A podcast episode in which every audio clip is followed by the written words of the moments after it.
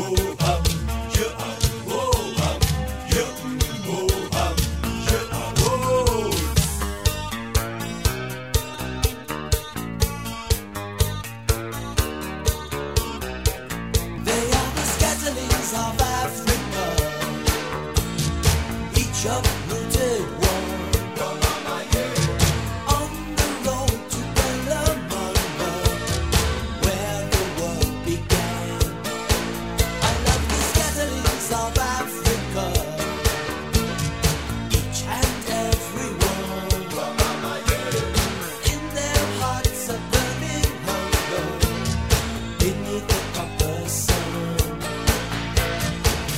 Bonjour à tous, bienvenue à tous sur Bac FM et bienvenue dans l'émission Histoire d'Afrique. Dans cette émission, on retrace un petit peu toute l'histoire euh, bah, du continent africain tout simplement. Cette émission porte bien son nom. Et donc euh, par épisode, on fait soit des questions un peu plus contemporaines. J'ai beaucoup traité dans les deux derniers épisodes, j'ai traité des questions de néocolonialisme, j'ai traité des questions de démocratie en Afrique, donc des, thèmes très contemporains, donc qui ont forcément des liens avec l'histoire de l'Afrique. Et c'était surtout pour euh, attiser un petit peu l'intérêt vers comment on en est arrivé là. Et puis même en général, bah ok c'est cool de parler d'aujourd'hui de l'Afrique, etc. C'est intéressant, mais l'émission elle s'appelle quand même Histoire d'Afrique. Et donc euh, là j'ai vraiment envie de m'attaquer à un gros morceau de l'histoire de l'Afrique que je trouve vachement sympa, c'est euh, le Sahel, et notamment le Mali actuel, à la période du Moyen Âge. Donc l'idée de cette émission, c'est surtout de mettre en avant du coup toute l'histoire. On peut considérer globalement le Sahel, mais c'est surtout ça va beaucoup tourner autour du Mali, mais ça va être sur tout le Sahel en globalité. Euh, et donc on va aller en gros du 11e, même un peu plus tôt, jusqu'au 16e siècle. Euh, et donc on va voir tous les différents royaumes qui sont succédés sur la même région et on va voir même euh, une personnalité, comme ça vous aurez une figure à bien connaître euh, sur l'histoire de l'Afrique et du coup sur cette partie moyenâgeuse. Donc déjà on va commencer, on va voir du coup différents empires, différents royaumes, on va voir d'abord l'empire du Ghana, ensuite l'empire du Mali et pour finir l'empire du Sonrail, qui sont trois empires qui se sont plus ou moins succédés, vous verrez dans le détail comment, et pourquoi on parle de eux, pourquoi ils sont si connus, et enfin on finira sur un zoom sur une personnalité très spécifique, celle de Mansa Moussa, qui avait été un roi dans l'empire du Mali, et on verra un petit peu plus dans les détails pourquoi on parle de lui et qu'est-ce qu'il a de si spécial. Mais avant tout, je vous propose du coup tout simplement de commencer et donc de parler de l'Empire du Ghana, qui est le premier des trois chronologiquement. Donc, bah, je trouve ça le plus pertinent d'en parler.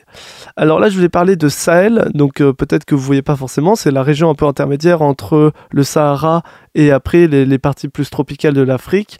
Euh, notamment, regardez, euh, pour moi, c'est très simple, c'est les décors au Burkina Faso. Ça illustre parfaitement ce que c'est que le Sahel. Donc assez aride, mais il y a quand même de la, euh, de la verdure, quoi. Euh, et, donc, dans cette région-là du Sahel, on a l'Empire du Ghana. Et là, vous allez me dire, bah non, le Ghana, c'est pas vraiment là, c'est pas au niveau du Burkina Faso, du Mali. Oui, effectivement, on parle du Ghana, mais en fait, ça n'a rien à voir avec le Ghana actuel. Euh, c'est au contraire parce que le Ghana actuel, quand ils ont pris leur indépendance, s'appelait Gold Coast, et c'était le nom de la colonie en fait anglaise. Donc ils voulaient s'émanciper de ce nom de colonie, et tout simplement, en fait, le Ghana a choisi ce nom-là parce qu'il faisait, il rappelait en fait euh, une puissance africaine dont le nom n'avait pas été pris depuis. Donc c'était tout simplement pour rendre hommage à cet empire-là, même s'il n'était pas vraiment placé au même endroit géographiquement. Donc ça va être un peu bizarre parce qu'il faut s'y adapter, mais l'empire du Ghana n'a aucun rapport avec le Ghana actuel, du moins géographiquement. Alors l'Empire du Ghana, qu'est-ce que c'est? Donc il est fondé vers 300, c'est pour ça que je dis qu'on allait même plus tôt que le 11e siècle, euh, et il s'effondre au 13e siècle après Jésus-Christ. Et donc aujourd'hui, l'Empire du Ghana le placerait à cheval entre l'actuel Mali et l'actuelle Mauritanie. Il n'était pas immense, mais déjà à l'époque c'était très fort. Et surtout, il a réussi à se forger peu à peu une vraie puissance, et notamment à partir euh, vers, le 11e siècle. Euh, donc déjà, quelle puissance? D'où elle est née? Bah, tout simplement grâce au commerce d'or et d'esclaves. Et attention, ce commerce d'or et d'esclaves, il se faisait avec qui, à votre avis? Bah, Tout simplement avec le nord de l'Afrique, avec le Maghreb. Parce que là-bas aussi, on avait beaucoup de royaumes, de, sultanats, d'émirats qui étaient très riches et qui avaient forcément besoin d'or et d'esclaves pour faire marcher leur économie. Et donc c'est le premier exemple, mais on va voir en fait tout le long que c'est le cas, qu'il y a des commerces en fait à travers le Sahara, et que le Sahara n'est pas du tout une barrière. Et donc aussi ça permet aussi de se dire que quand on parle d'Afrique mais qu'on exclut l'Afrique du Nord, c'est pas forcément toujours pertinent. Le Ghana donc va faire fortune dans le commerce d'or et dans le commerce d'esclaves, et va arriver à son apogée au 8e siècle, même jusqu'au 11e siècle, en dominant vraiment le Sahel, en étant la puissance euh, en gros du nord de l'Afrique de l'Ouest, et donc euh, va vraiment s'installer comme le plus grand royaume. Donc comment il fonctionnait tout simplement? En gros, ils avaient euh, plein de pouvoirs, euh, plein de petits territoires vassaux Et en fait, au XIe siècle, euh, l'Empire du Ghana va être tellement puissant qu'en fait, tous ces territoires vassaux qui étaient donc dominés par l'Empire du Ghana, mais plus ou moins indépendants, vont se retrouver de plus en plus centralisés autour du pouvoir ghanéen. C'est-à-dire que l'Empire du Ghana va avoir tellement de force que euh, ces vassaux vont se retrouver même directement pris dans l'empire du Ghana, alors qu'à l'époque c'était vraiment euh, pas illogique d'avoir des territoires vassaux, et vous verrez dans les prochains exemples que ça arrivait fréquemment. Malheureusement pour l'Empire du Ghana, peu à peu il va s'effondrer, il y a quelques épisodes de sécheresse qui vont rendre les productions difficiles, qui vont un petit peu affaiblir cet empire, et puis euh, en 1203, l'Empire du Ghana tombe face au royaume de Soso, qui était un royaume euh, vassal, et puis il va même euh, va s'écrouler définitivement en 1240, après la victoire de l'Empire du Mali, avec notamment Sundiata Keita comme leader de guerre dans cette victoire en 1940, qui va donc vraiment être le point de change entre la domination de l'Empire du Ghana et la de l'Empire du Mali, qu'on va découvrir ensuite. Mais d'abord, je vous propose une petite pause et d'écouter un morceau qui nous vient du Mali. Alors, pas du tout historique par contre, très récent mais que j'aime beaucoup. Et euh, donc voilà, vu que c'est malien, je me suis dit allez, on va écouter ça quand on parle de l'Empire du Mali. Euh, c'est Sabali de Amadou et Mariam.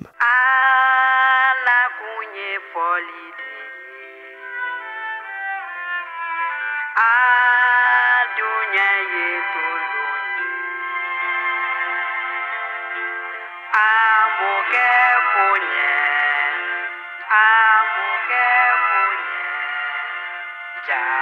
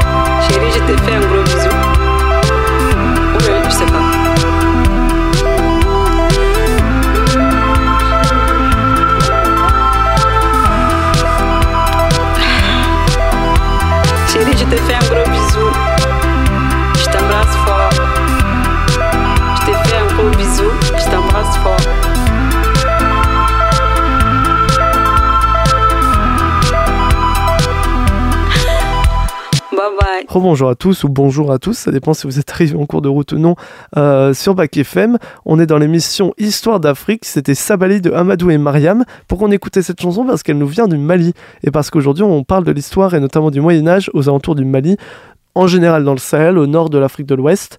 Euh, on a parlé de l'Empire du Ghana qui s'était effondré, et en 1240, il y a eu l'arrivée de l'Empire du Mali, et notamment avec Sundiata Keita, Alors, Sundiata Keita, c'est la personnalité fondatrice de l'Empire du Mali qui va devenir une immense puissance au long de ce Moyen Âge euh, au Sahel. Alors Sundiata Keita, on considère qu'il a même des origines divines, c'est vraiment une légende à proprement parler.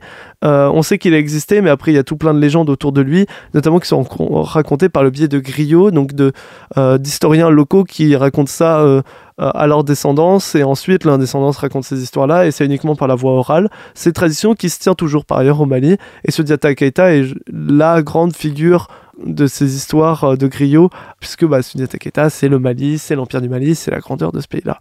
Géographiquement, où est-ce qu'il est l'Empire du Mali? Parce qu'on a vu tout à l'heure l'Empire du Ghana qui n'était pas du tout à la place du Ghana. Et bah ici, vous inquiétez pas, l'Empire du Mali est bien sa place. Il est très très très grand. Euh, son territoire à son apogée, il va aller de la côte sénégalaise, voire même toucher un petit peu la Mauritanie, et il va aller jusqu'au Niger. Et évidemment, le cœur de l'Empire du Mali est au Mali, que là-dessus, ça va, ça va pas vous perdre. Euh, et chronologiquement, où est-ce qu'il se place l'Empire du Mali? Bah, C'est bien de savoir où est-ce qu'il est. On sait qu'il est arrivé en 1240 après la chute de l'Empire ghanéen. Mais exactement, c'est quoi? Alors déjà, il a été créé 5 ans avant, euh, par Sundiata Keita en 1235. Mais voilà, il a fallu 5 ans pour que l'Empire du Mali puisse battre l'Empire du Ghana. Et on considère qu'il a existé jusqu'aux alentours de 1610. Alors, par ailleurs, mettez beaucoup de guillemets sur beaucoup de dates, euh, parce qu'on a du mal à dater, euh, les sources sont peu datées, euh, et donc c'est beaucoup d'estimations qui sont de plus en plus précises, mais c'est difficile de le savoir. Et donc, chronologiquement, on est sur cette période-là, mais aux alentours de 1610, l'Empire du Mali est déjà vraiment mal en point. On considère que c'est en gros jusqu'en 1500-1530 que l'Empire du Mali commence peu à peu à disparaître. Et donc l'apogée est atteinte avec Pont Samoussa, qu'on évoquera un peu plus tard. Mais pour vous dire à quel point du coup l'Empire du Mali était incroyable et très très fort, on raconte même ce qui ne serait pas illogique, mais ça reste vraiment de la légende près des très très conditionnel, mais on pense que les Maliens auraient atteint l'Atlantique du coup avant euh, les Européens, mais on n'a pas vraiment de preuves tangibles, c'est de la parole de Maliens qui disent ah oui ils sont partis en voyage en bateau et ils sont jamais vraiment revenus, on pense qu'ils sont arrivés là-bas et qu'ils sont restés. C'est tout ce qu'on sait, euh, mais le, fait, le seul fait qu'on y pense est assez incroyable, je trouve. Euh, mais euh, pour l'instant, on n'a pas de preuves tangibles pour le prouver. mais comment ça se fait que l'Empire du Mali était aussi puissant, aussi fort, jusqu'à ce que même moi je puisse vous dire oui, je pense qu'ils sont allés sur l'Atlantique. Enfin non, je dis pas quand même ça, mais comment on a pu en arriver là? Simplement parce que aussi, eux aussi ont fait, sont fait beaucoup de richesses sur le commerce d'or et sur le commerce d'esclaves, comme l'Empire du Ghana, mais à un niveau au-dessus. C'est-à-dire que le commerce d'or était monstrueux, avec notamment encore une fois les pays de l'Afrique du Nord. Et euh, au niveau des esclaves, on estime aussi beaucoup, beaucoup, beaucoup d'esclaves vendus. Et notamment, c'est Elika Mbokolo qui a écrit dessus et qui disait que, notamment, uniquement sous le règne de Mansa Moussa, il y a eu entre 8700 et 14 000 esclaves vendus. Euh, relativement à la population qu'il y a en Afrique, euh, en Mali, c'est énorme. Et donc, euh, il y a des villes qui vont commencer à faire richesse grâce à tous ces commerces en Afrique du Nord, et notamment la ville de Tombouctou, que vous connaissez très probablement, parce que c'est vraiment l'un des symboles de l'histoire en Afrique, et notamment de l'Empire du Mali. Parce que oui, la ville de Tombouctou, c'est l'Empire du Mali, plus ou moins. Et c'est, enfin, la ville de Tombouctou est très très connue, mais en fait, on, sait rarement pourquoi, et c'est connu en fait pour ça, pour toute cette période du Moyen-Âge au Mali, et, et, notamment ces grandes mosquées que j'évoquerai plus tard. mais au Mali aussi, il y a quelque chose qui est assez fort et qui est assez intéressant, c'est d'analyser vraiment son régime, comment il marchait, et notamment avec la charte du Mandé. Alors qu'est-ce que c'est la charte du Mandé? C'est une sorte de corpus de, lois, de déclarations qui avait été écrit à la période de Sundiata Keita, donc c'est quand même très très ancien, on considère même que c'est l'une des plus anciennes références en matière de droit fondamental dans cette région-là.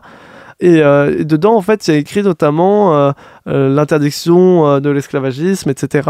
C'est vraiment encore plus de lois très fort et très ancrées au Mali, et qui, en fait, à terme, a quand même dessiné une sorte de structure sociale qui est pas vraiment par rapport à la charte du Mandé, parce que il y a une sorte d'interdiction de, l'esclavagisme, certes, mais en fait, quand on regarde la structure sociale du Mali, on a les nobles, les élites, les riches qui sont ensemble. Ensuite, il y a les hommes libres et les prisonniers de guerre parce que quand même l'Empire du Mali euh, fait beaucoup de guerres, ou même pas forcément des prisonniers de guerre, hein, euh, et ces prisonniers sont souvent revendus en tant qu'esclaves en Afrique du Nord. Donc certes, l'esclavagisme est interdit par la charte du Mandé, mais bon, dans les faits, il y a quand même de l'esclavagisme, mais juste revendu, quoi. Et donc on a cette stratification sociale en, en trois ordres qui est vraiment très claire hiérarchiquement, c'est-à-dire qu'il y a ceux qui ont tout, ceux qui survivent et ceux qui n'ont rien, c'est-à-dire les nobles tout en haut, les hommes libres, et tout en bas, malheureusement, les prisonniers. Mais bon, peu un peu, l'empire du Mali va s'effondrer, et notamment en termes de querelle de succession, euh, la question de qui va reprendre la, couronne du Mali, euh, qui vont affaiblir peu à peu le royaume, et à terme la prise de Tombouctou par les Touaregs en 1431, qui va vraiment euh, mettre à fin un petit peu à ce royaume, qui va s'effondrer peu à peu, et ensuite ils vont, il va y avoir la sécession du royaume du Sonrail en 1464, qui va mettre fin à la domination de l'empire du Mali. Donc comme j'ai dit, on considère que la, la dynastie de l'empire du Mali va continuer jusqu'en 1610, mais voilà, à partir du moment où euh, le Sonrail fait sécession en 1464, c'est quasiment la fin euh, pour l'Empire du Mali. Et donc c'est l'Empire de Sonrail qui prend la suite. Et donc qui va ressembler encore un petit peu aux deux premiers empires que j'ai présentés, mais encore plus grand. Alors déjà, l'Empire du Sonrail, c'est de 1464 à 1591, donc la période est quand même vachement plus courte que les deux premiers. Euh, la capitale se place à Gao, et peut-être que vous avez euh, souligné, mais je n'ai pas mentionné de capitale pour le Ghana ni pour le Mali. Alors pour le Mali, c'est qu'il y a eu pas mal de changements, c'était pas toujours clair, et pour le Ghana, c'est juste qu'on sait toujours pas vraiment où était la capitale. Il y a encore un grand mystère autour de la capitale du Ghana. Mais ne vous inquiétez pas, sur le son rail, on a Gao, qui est une capitale précise et qui par ailleurs est une ville qui existe toujours au Mali, euh, qui est une ville d'ailleurs assez importante au Mali. Et donc le Sorail formera aussi sa puissance dans le commerce avec le nord de l'Afrique. Alors certes avec toujours du commerce d'or, du commerce d'esclaves, mais avec d'autres, on a d'autres traces de commerce, notamment du commerce d'animaux, de nourriture, d'ambre par exemple, qui permettent à l'empire du Sorail de faire vraiment richesse. Et donc cet empire-là, qui était de longtemps en fait un état vassal du Mali, a fait sa sécession en 1464 et a réussi à imposer euh, et à dominer la région. Et donc là, qui va couvrir une région encore plus large, qui va aller un petit peu plus à l'est, qui va couvrir surtout le Mali, mais même une grosse partie du Niger, mais en fait qui va être tellement grande qu'il va aller de la Gambie jusqu'au Nigeria. Donc vraiment, là, on couvre quasiment toute l'Afrique de l'Ouest, mais quasiment jamais sur les côtes, par contre. Et donc, euh, si vous devez retenir deux noms, ce seraient en fait les deux dynasties principales de l'Empire du Sonrail, les Soni et les Askia. Je ne vais pas rentrer dans tout le détail, même de, la culture et de, la stratification sociale de l'Empire du Sonrail. Par ailleurs, Sonrail, je vous le précise, parce que même moi, je me suis fait avoir. Ça se prononce Sonrail, mais ça s'écrit S-O-N-G-H-A-I tréma. Donc c'est G-H, donc on pourrait dire ça Songhai, mais en fait c'est Sonrail. Et donc, euh, si vous voulez euh, aller approfondir un petit peu, vous pouvez. Mais franchement, avec l'Empire du Mali, on a déjà énormément et on découvre juste après avec Mansa Moussa une grande, grande figure. Mais tout d'abord, on va finir sur l'histoire de l'Empire euh, du Sonrail qui euh, s'effondrera malheureusement en 1595, conquis par les Marocains. Alors, on évoquera aussi tout ça plus tard. Et les Marocains, par ailleurs, qui ont occupé notamment Tombouctou jusqu'au milieu du 19e siècle. Donc, finalement, cette reprise marocaine a duré vraiment longtemps parce qu'on parle du coup de 1600 jusqu'au 19e. Donc, ça a duré très longtemps. Mais l'Empire du Sonrail, lui, n'a pas duré longtemps, mais a été encore plus grand que l'Empire du Mali, qui lui-même a été plus grand que l'Empire du Ghana. Donc on voit avec le temps plus de richesses, plus de territoire, mais finalement moins long dans la durée. Ça illustre très bien du coup l'évolution de l'histoire aussi en Afrique, et notamment cette partie de l'Afrique au niveau des États euh, et des royaumes. Et donc, comme promis, on, va parler de Mansa Moussa, qui est la grande personnalité euh, qui me tient au cœur aussi d'en parler. Euh, mais avant tout, je vous propose d'écouter un petit morceau pour montrer quel point Mansa Moussa est célèbre. Il est même rentré dans la culture urbaine en France et euh, notamment avec ce morceau de Dean Bourbigo qui s'appelle Mansa Moussa, tout simplement. On veut être plein comme Mansa Moussa. Si t'as un plan, dis quand ça, où ça? Quand ça, où ça, quand ça, où ça? Si t'as un plan, dis quand ça, où ça? Quand ça, où ça? On veut être plein comme Mansa Moussa. Ouh. Je claque plus des mille et des cents. Maintenant que les mille ont remplacé les cent. Viande de Kobe dans mon steak haché. Dizaines de milliers, c'est un cachet des sangs. Il en faut très peu pour fâcher mes gens. Parle d'une daronne, on devient assez méchant. Tous ils rappent comme s'ils arrachaient des dents. Les rois des mythos, ils méritent des couronnes. Ils en disent beaucoup sans le faire. On en fait beaucoup sans le dire. Nos vies, c'est viser le meilleur. Prier le Seigneur en risquant le pire. Je finis mon projet, je saute de joie comme la première fois que j'ai fini Zelda. Je le salaire d'Idris Elba, en famille comme la team Griselda. Je fournis la bœuf qu'ils aiment, ouais, celle avec les prix qu'ils aiment pas. La peau des couilles, c'est le flow Steve Oh, ouais, mais faut ce qu'il faut. Une forêt peut se changer en désert. Du désert peuvent jaillir des oasis. Je rêve d'un monde où tout le monde graille à sa fin, où les fours détaillent de la gelato à 6. On veut être plein comme Mansa Moussa. Si t'as un plan, dis quand ça, où ça Dis-moi quand ça, dis-moi où ça. Si t'as un plan, dis quand ça, où ça Où ça Quand ça On veut être plein comme Mansa Moussa. Mal à la tête, quand je pense à tout ça. Être salarié me fait très peur, la veste sort du pressing, la montre sort du prêteur. Je vide mes recettes comme un traiteur, grâce à mes placements comme un trader. Si le rap monnaie ne suffit pas, on va brancher quelques 600 watts. Si t'es le sens, fais néné les plans, mais si t'es trop tiède, j'investis 100 watts. Je prendrai l'argent sale en main propre. Si c'est ce qu'il reste pour s'affranchir, je te jure que maman va bronzer et que même papa va blanchir. C'est pas les gouvernants qui nous gouvernent. Au-dessus d'eux, c'est de belles racailles. Nous, tout ce qu'on veut, c'est que notre travail paye. Eux veulent juste que leur paye travaille. T'es de la baisse si tu joues dans les règles. On a le potentiel pour déranger les chefs. Avec l'argent, tout est exponentiel. Pour monter plus vite, il faut changer d'échelle. Je regarde les types fourrés dans le bat. Comme je sais que mes poches seront jamais trop pleines. Pas très doué en maths. Mais je suis plutôt hoche pour résoudre les problèmes. On veut être plein comme Mansa Moussa. Si t'as un plan, dis quand ça, où ça? Dis-moi quand ça, dis-moi où ça. Si t'as un plan, dis quand ça, où ça? Quand ça, où ça? On veut être plein comme Mansa Moussa? Dis-moi quand ça, dis-moi où ça. Mal à la tête quand je pense à tout ça. On veut être plein comme Mansa Moussa? Si t'as un plan, dis quand ça, où ça? Dis-moi quand ça, dis-moi où ça. On veut être plein comme Mansa Moussa? Où ça? Quand ça? On veut être plein comme Mansa Moussa? Rempli de bif comment ça, Moussa?